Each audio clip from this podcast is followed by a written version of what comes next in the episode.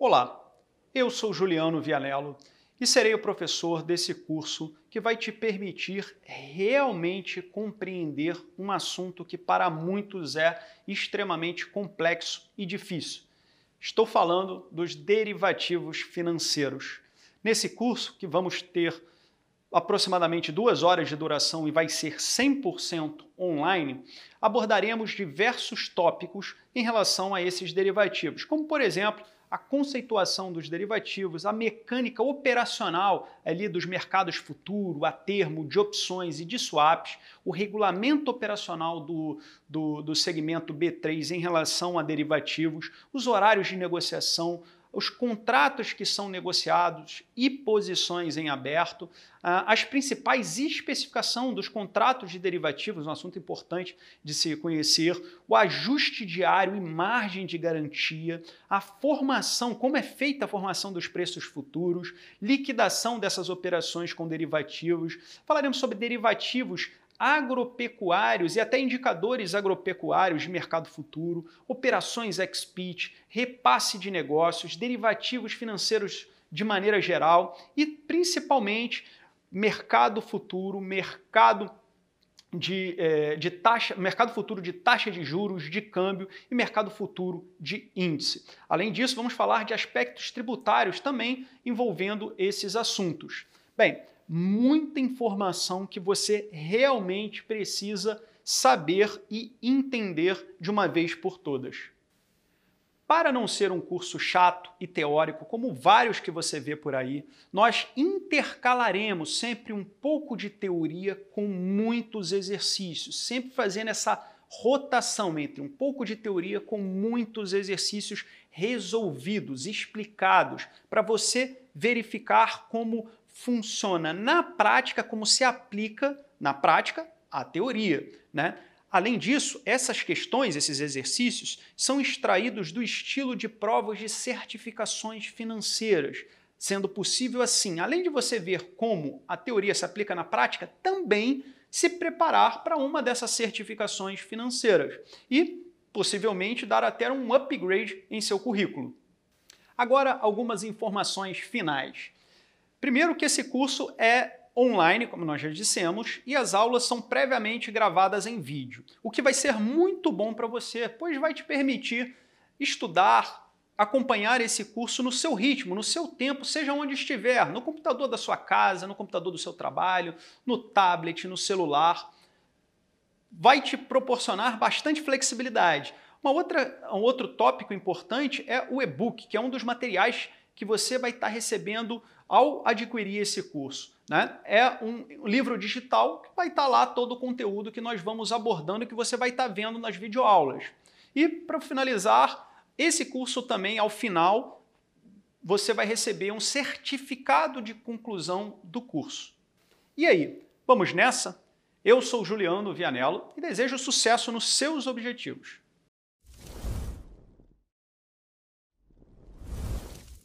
O que veremos nesse capítulo né, sobre o mercado de derivativos? Vamos ver o conceito dos derivativos, o regulamento operacional do segmento B3, os horários de negociação né, desses derivativos, contratos negociados e posição em aberto, as principais especificações dos contratos de derivativos, o conceito né, e como é que é a prática do ajuste diário e, e margem de garantia, chamada de margem ou margem call, a formação dos preços futuros, como se dá a formação desses preços futuros, como é feita a liquidação das operações com derivativos.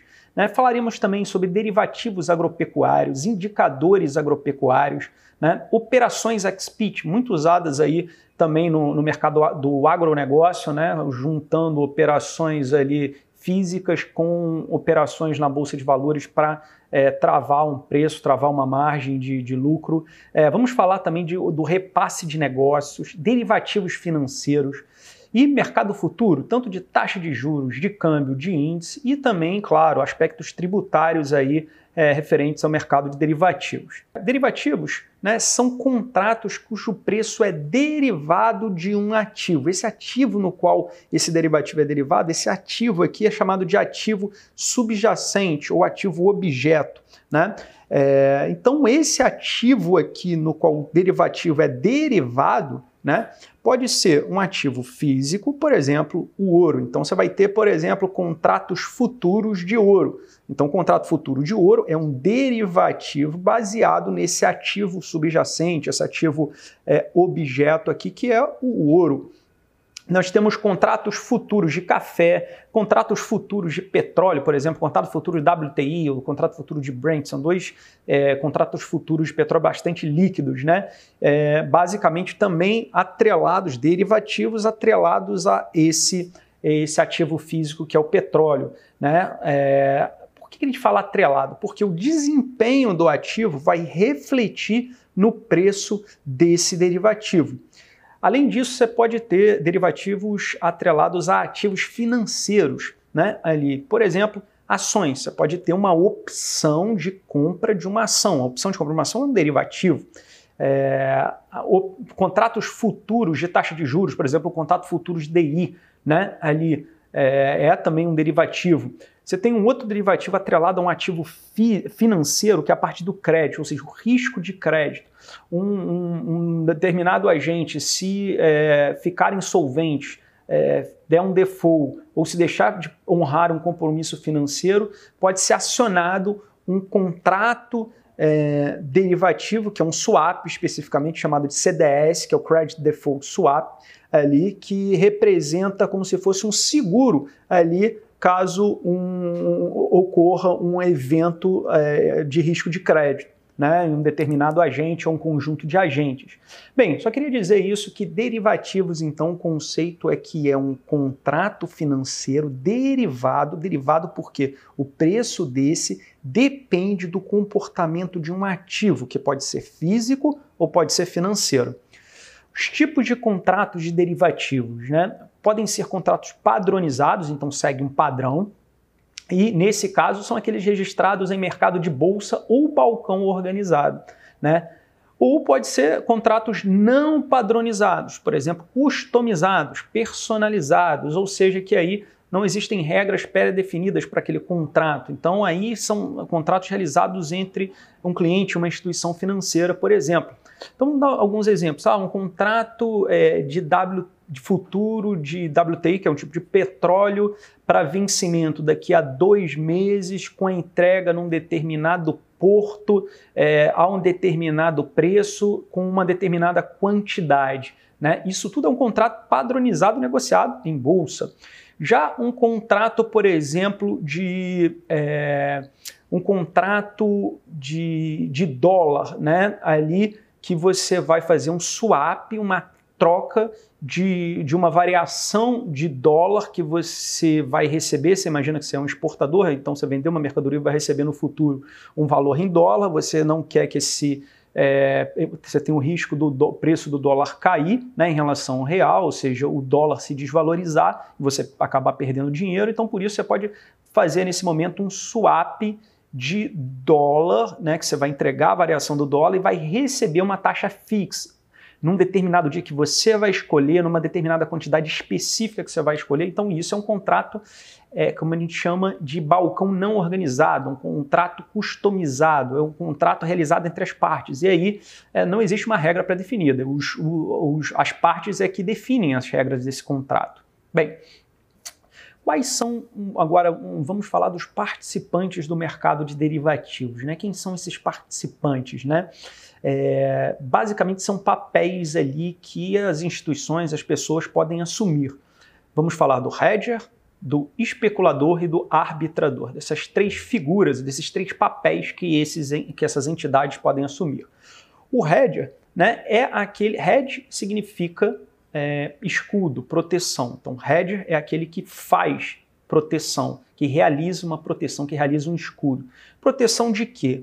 da margem de lucro ou de um preço, de um ganho futuro, fazendo com que é, a, a, sua operação não dependa de uma oscilação, por exemplo, de preços que venha a ocorrer no futuro. Vamos dar um exemplo.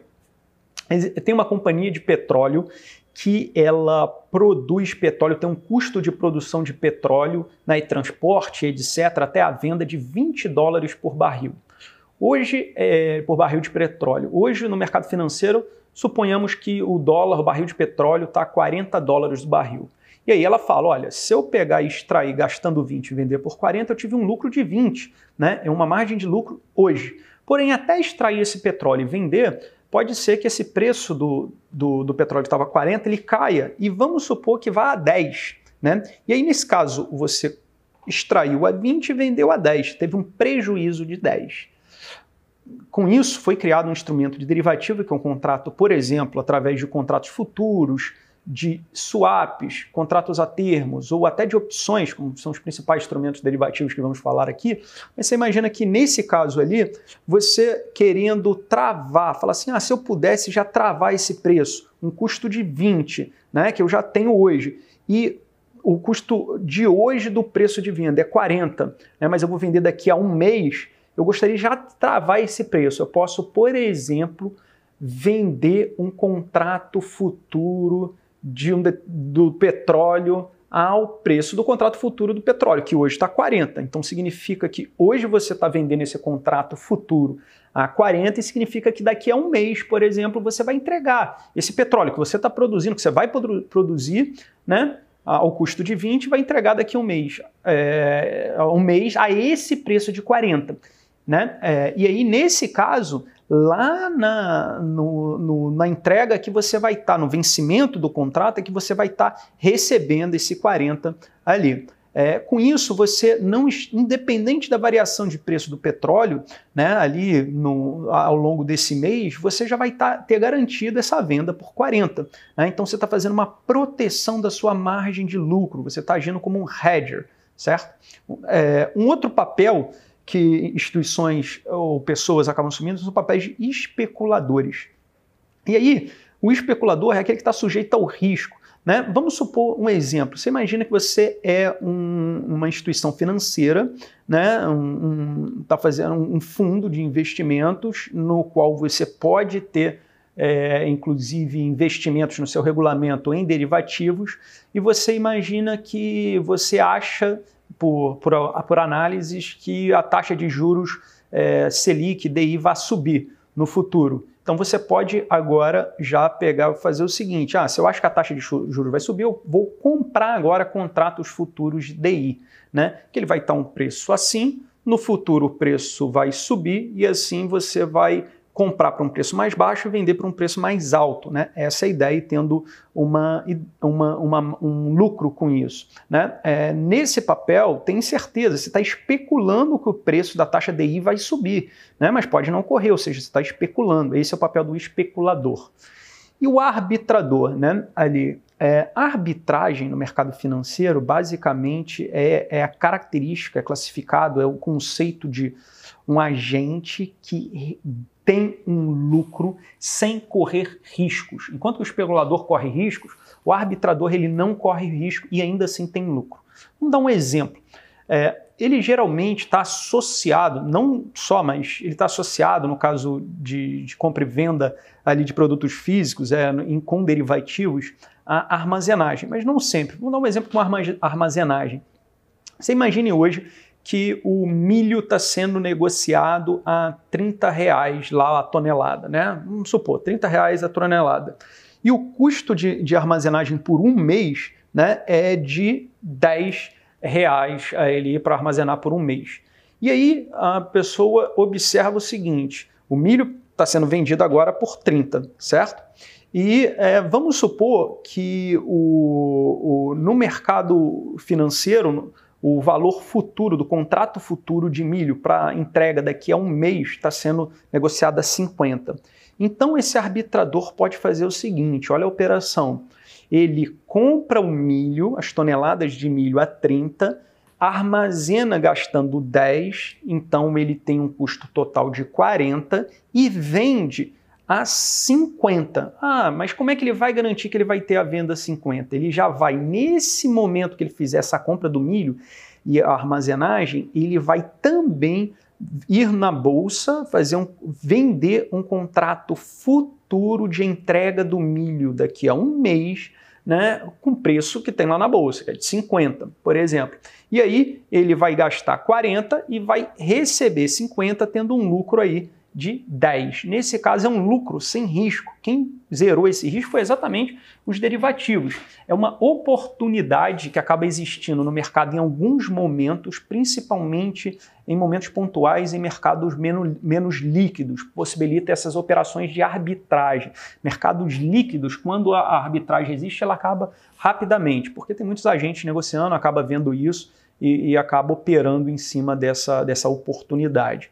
Entenderam? Então tem os três papéis aí: hedger, especulador e arbitrador ali como os, os papéis dos agentes no mercado de derivativos. Vamos falar ali então dos principais contratos, né? O primeiro é o contrato a termo, depois vamos falar do contrato futuro, o contrato de swap e das opções. Primeiro, o contrato a termo. Né? É o contrato em que as partes ali, as duas partes, assumem um compromisso de comprar ou de vender futuramente um ativo, especificando a quantidade dele, a qualidade dele, a data de entrega do ativo, né? mas já acertando, inclusive agora, né, ali o valor. Então é um contrato que ele firma agora, né? Só que para entrega futura, numa determinada data, numa determinada quantidade, e uma determinada qualidade, mas acertando agora o valor. Né? Nesse caso, o comprador do contrato a termo né, vai fazer o pagamento, quem está comprando o contrato a termo, eu comprei o contrato a termo, eu lá no vencimento eu vou fazer o pagamento e receber esse ativo, o ativo subjacente do o ativo objeto, o ativo subjacente do contrato a termo. Já quem está vendendo o contrato a termo né, ele entrega o ativo objeto e recebe esse pagamento. Tá? É, nesse caso, a movimentação financeira, só para frisar, que enquanto lá, em qualquer momento, é, é estabelecido o contrato a termo, a liquidação financeira, ou seja, a troca dos ativos e a troca do dinheiro né, entre as partes, só ocorre no vencimento, né, somente lá na liquidação. Não há movimentação financeira, por exemplo, na celebração do contrato ou antes. Né? Os contratos, no caso de contratos a termos, podem ser customizados, personalizados, não existe um padrão. E não vai haver ajuste diário com chamadas de margem de garantia. Essa, inclusive, é, é uma diferença em relação aos contratos futuros. Né? O que é o ajuste diário? Você imagina o seguinte: é como se ah, o contrato é para ser liquidado daqui a um mês, por exemplo. Só que diariamente se imagina se fosse encerrado hoje aquele contrato, qual seria o resultado? Né? Ah, a, o, a entidade A estaria pagando 2 para a entidade B. Né? Então, nesse caso, tem que haver um ajuste diário, tirando da conta de A 2 e creditando na conta de B esses dois. Vai fazer esse ajuste diário, como o nome já diz, diariamente, né, até que ocorra o vencimento. Esse tem um objetivo, essa metodologia, essa ferramenta tem um objetivo de diminuir o risco. Risco de lá no vencimento falar: ah, agora o A tem que pagar 30 para o B e o A não ter esses 30. Então vai fazendo um ajuste diário ali, fazendo com que, no caso é, A, nesse nosso exemplo, pague para B num determinado dia, seja debitado da conta de A e creditado na conta de B. Né? É, é claro que A vai perder esse dinheiro e B vai ganhar aquele dinheiro somente lá no vencimento. Né?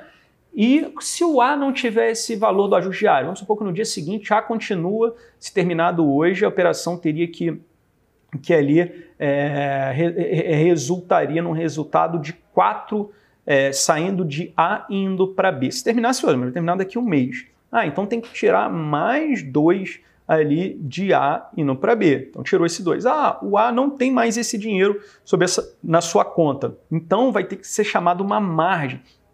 Os entes, a corretora, a bolsa, as câmaras operacionalizando em conjunto vai acabar chamando das, nas partes relacionadas ali num contrato de derivativos, de maneira geral, a gente está falando do contrato a termo, mas é para todos, isso funciona para todos os contratos de derivativos, tanto o ajuste diário quanto a questão da, da margem de garantia, né? É, ali a gente observa que, nesse caso, não tendo A, não tendo é, esse valor, vai chamar a margem, falou, ah, você tem que depositar na sua conta aqui uma margem de garantia, seja um determinado ativo, colocando lá com liquidez, um título público, um CDB, ou dinheiro, ou, e etc. Né? Ali. Então, a diferença aqui que é bom que você lembre é que os contratos a termo Zoom não tem esse ajuste diário e nem chamada de margem. Já o contrato futuro que a gente vai ver vai ter essas duas coisas. Além disso, contrato a termo são contratos customizados, não são padronizados, como vai ser, você vai observar no contrato futuro. Qual é a desvantagem do contrato a termo? Primeira coisa é a baixa liquidez. Claro, como eles não são padronizados, são personalizados, vai ter pouca gente negociando esses contratos. Muitas vezes são as partes e, além das partes, poucas pessoas interessariam em comprar esses contratos que, que, que são específicos para as duas partes. Então é baixa liquidez. Outra é menor transparência, né? Você não consegue é, visualizar ali uh, as características desse contrato ali, pois eles são negociados entre as partes. E outra questão é o risco de crédito, exatamente porque não tem esse ajuste diário, chamada de margem de garantia. E além disso, né, é, nesse caso dos contratos a termos, não tem uma entidade funcionando como uma intermediadora que fala eu garanto essa operação, né, como acontece no, nos contratos futuros. Tá? Então, que no caso a contraparte central é a bolsa.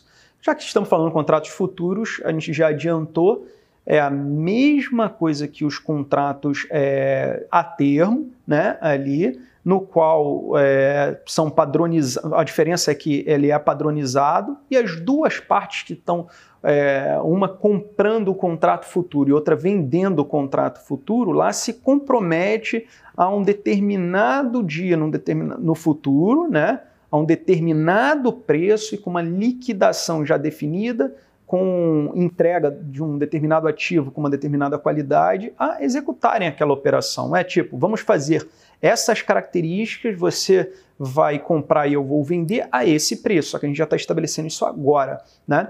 de uma forma padronizada né, e tendo algumas características. Tem uma alta liquidez. Contratos mais padronizados, por exemplo, de compra e venda de petróleo, com essas padronizações, eles são altamente líquidos.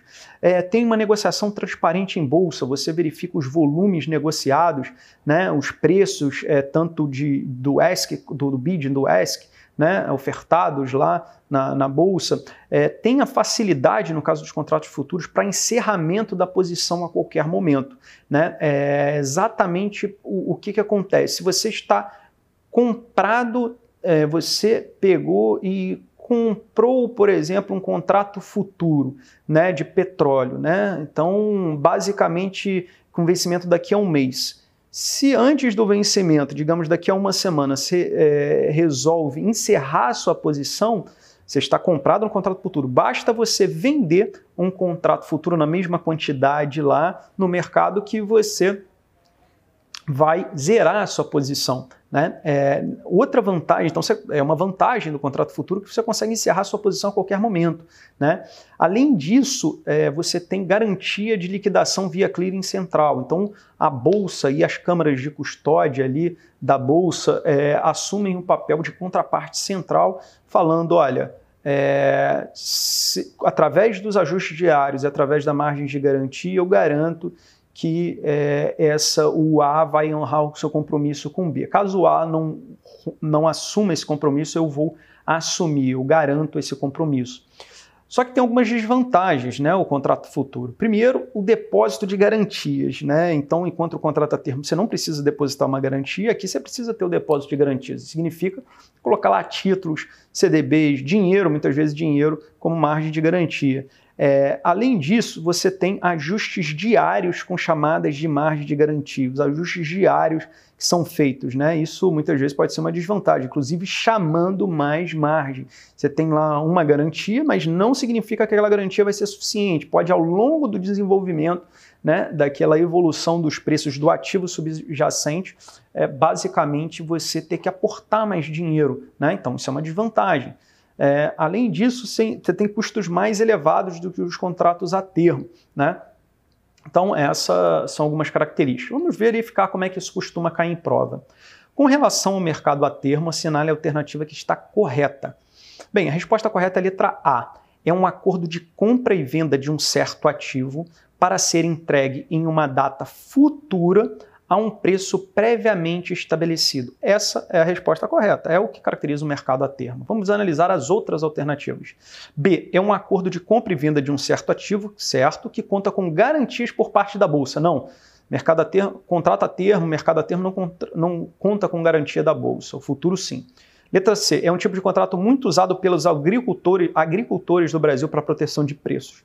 Não, é, a gente vai verificar ainda nesse capítulo que operações ex-pitch são fora do pitch de negociação, são muito usados pelos por esses agricultores, né, é, com a intermediação de bancos, instituições financeiras, ou, ou é, basicamente bancos ou, ou corretoras e distribuidoras, basicamente, e eles utilizam para essa operação o mercado futuro, não o mercado a termo.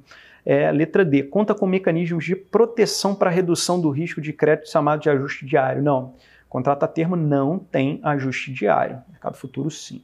Sobre os mercados futuros, assinale a alternativa que está correta. Bem, a alternativa correta é a letra D de dado. É obrigatório o, depósito de margem de garantia e também de recursos suficientes para honrar os ajustes diários. Sim, é característica do mercado futuro, do contrato futuro. Analisando as outras, letra A. Quando o investidor estiver comprado em futuros, né, porém de forma coberta com o ativo, não terá débitos de ajuste no ajuste de ajuste diário no caso de variação negativa. Você imagina o seguinte: se ele está comprado em futuro, né, e no caso de uma variação negativa, né, ali é, vai ter débito do ajuste diário? Sim, vai ter débito do ajuste diário. Se você está comprando em futuro, significa que você assumiu o compromisso agora de comprar um determinado ativo lá no futuro né, para um determinado preço. Então, o que você tem que ter agora para dar de garantia é o dinheiro, né, ou ativos líquidos, CDBs, títulos públicos e tal, para honrar aquele compromisso no futuro. Não adianta você ter o ativo, por exemplo, petróleo que você vai comprar lá na frente. Ele quer é o ativo líquido. Né? Então, por isso está errada. Né? O fato do investidor estiver comprado em futuros vai ter ajustes, vai ter débitos lá diariamente um caso de variação negativa, independente dele ter a cobertura do ativo. Já se ele estivesse vendido, ele tá, vendeu agora um contrato futuro com preço já pré-estabelecido, que lá na frente ele vai entregar o ativo e vai receber ali um, o dinheiro. E aí sim, se ele tiver coberto com ativo, com aquele ativo que já vai entregar lá na frente, aí sim ele não precisa do dinheiro. Né? Então, assim, ajuste, é, vai, havendo variação negativa, não vai ter ajuste de débito na conta dele, porque ele já está lá com o ativo, já está lá com a garantia, certo? Bem, a letra B de bola. Trata-se de um mercado onde envolve basicamente um compromisso de compra ou venda de determinado ativo em data futura, que conta com contratos não padronizados. Então, é, trata de um mercado que envolve, onde envolve basicamente um compromisso de compra ou venda de determinado ativo em data futura que conta com contratos não padronizados. Não, é contratos padronizados, certo? Mercado futuro, contrato padronizado. O que é contrato padronizado? Ah, um contrato padronizado de petróleo, é um vencimento daqui a um mês, é no dia tal, é uma quantidade tal na entrega no porto tal. Né? Bem, tipo de mercado onde. A letra C, contratos futuros, mercado futuro, é o tipo de mercado onde ocorre o pagamento de prêmio na abertura do contrato? Não. Na abertura do contrato, você estabelece o contrato, você, ninguém paga nada. Ele só assume o compromisso de lá na frente um pagar né, e receber o ativo, né, o objeto, o ativo base, e o outro é, recebe o dinheiro e entrega o ativo. Então, no momento que é feito o contrato, não, é, não tem o pagamento de prêmio. ok? Mais uma questão: em relação às operações a futuro negociadas na B3, é correto afirmar que a resposta correta é a letra A. São contratos intercambiáveis, ou seja, trocáveis ali, que possibilitam o encerramento de posições antecipadamente. Sim, se você comprou de novo um contrato futuro de WTI, de petróleo, para uh, eh, com vencimento daqui a um mês. Se depois de uma semana você está comprado naquele contrato futuro, se você quer encerrar sua posição, basta você vender o contrato futuro de petróleo é, lá na, na, na, bolsa que você acaba encerrando a sua posição. Então é permitido o contrato futuro o encerramento das posições de forma antecipada. tá? A letra B são contratos intransferíveis. Então, tá errado, né? Eles são transferíveis ali, cujas liquidações podem ser antecipadas por vontade do comprador. Então, eles são transferíveis. Letra C. Os contratos futuros de dólar podem ser liquidados por diferença ou fisicamente. O é, que, que é essa liquidação por diferença? Significa lá no vencimento, né? Você agora, por exemplo, você comprou um contrato futuro de dólar, né? E, você está por hoje o dólar, por exemplo, está cinco reais, né? É, um dólar cinco reais e você fechou o contrato futuro de cinco reais daqui a um mês por estar tá comprando dólar a cinco, um dólar a cinco reais. Esse é o contrato futuro. E aí lá no encerramento você observa o que? Você já fechou isso daqui que no fechamento, dependendo do, do preço que tiver no contrato, você vai poder pegar e, e, você comprou de quem? De um vendedor que vai te vender essa quantidade em dólar. Supor que lá no encerramento vai acontecer essa operação. O vendedor vai te entregar os dólares, você vai entregar o dinheiro. Isso é uma liquidação física, ele está te entregando os dólares, está te entregando um ativo subjacente. Já é, só que isso é entrega física. A entrega por diferença significa, ao invés do, de você ir lá pagar 5 e o, o que vendeu o contrato te entregar os dólares, ele fala: olha, a bolsa e, e a pessoa que, que vendeu, veja, o dólar está 6, então tem uma diferença aí de 1. Um.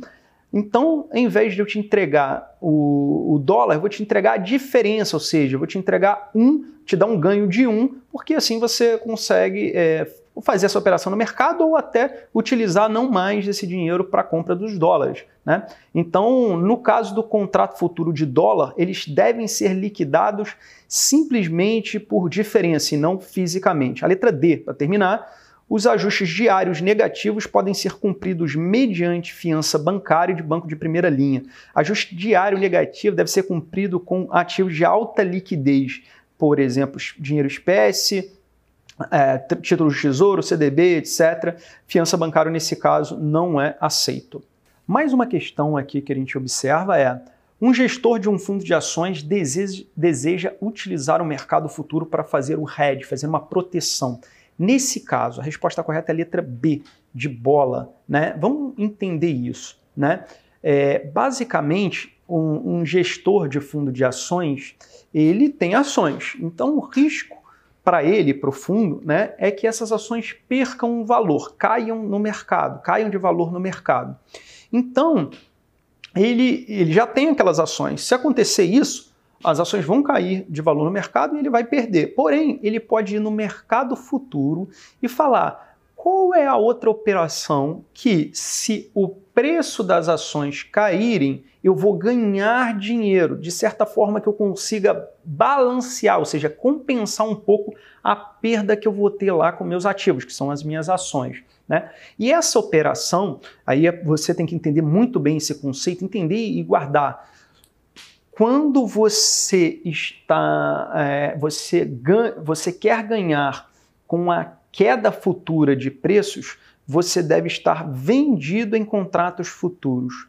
Quando você espera que o preço vá subir, então você deve comprar contratos futuros. Nesse caso, o gestor de ações que já tem a ação, se o preço cair, ele quer se proteger disso, fazer um hedge, fazer uma proteção. Então ele tem que entrar no mercado futuro, fazendo uma operação que dê dinheiro, que dê ganho para ele caso as ações caiam, que é o que? Ganhar quando ativos descem de valor são é, são, são operações vendidas. Então ele vende um contrato futuro.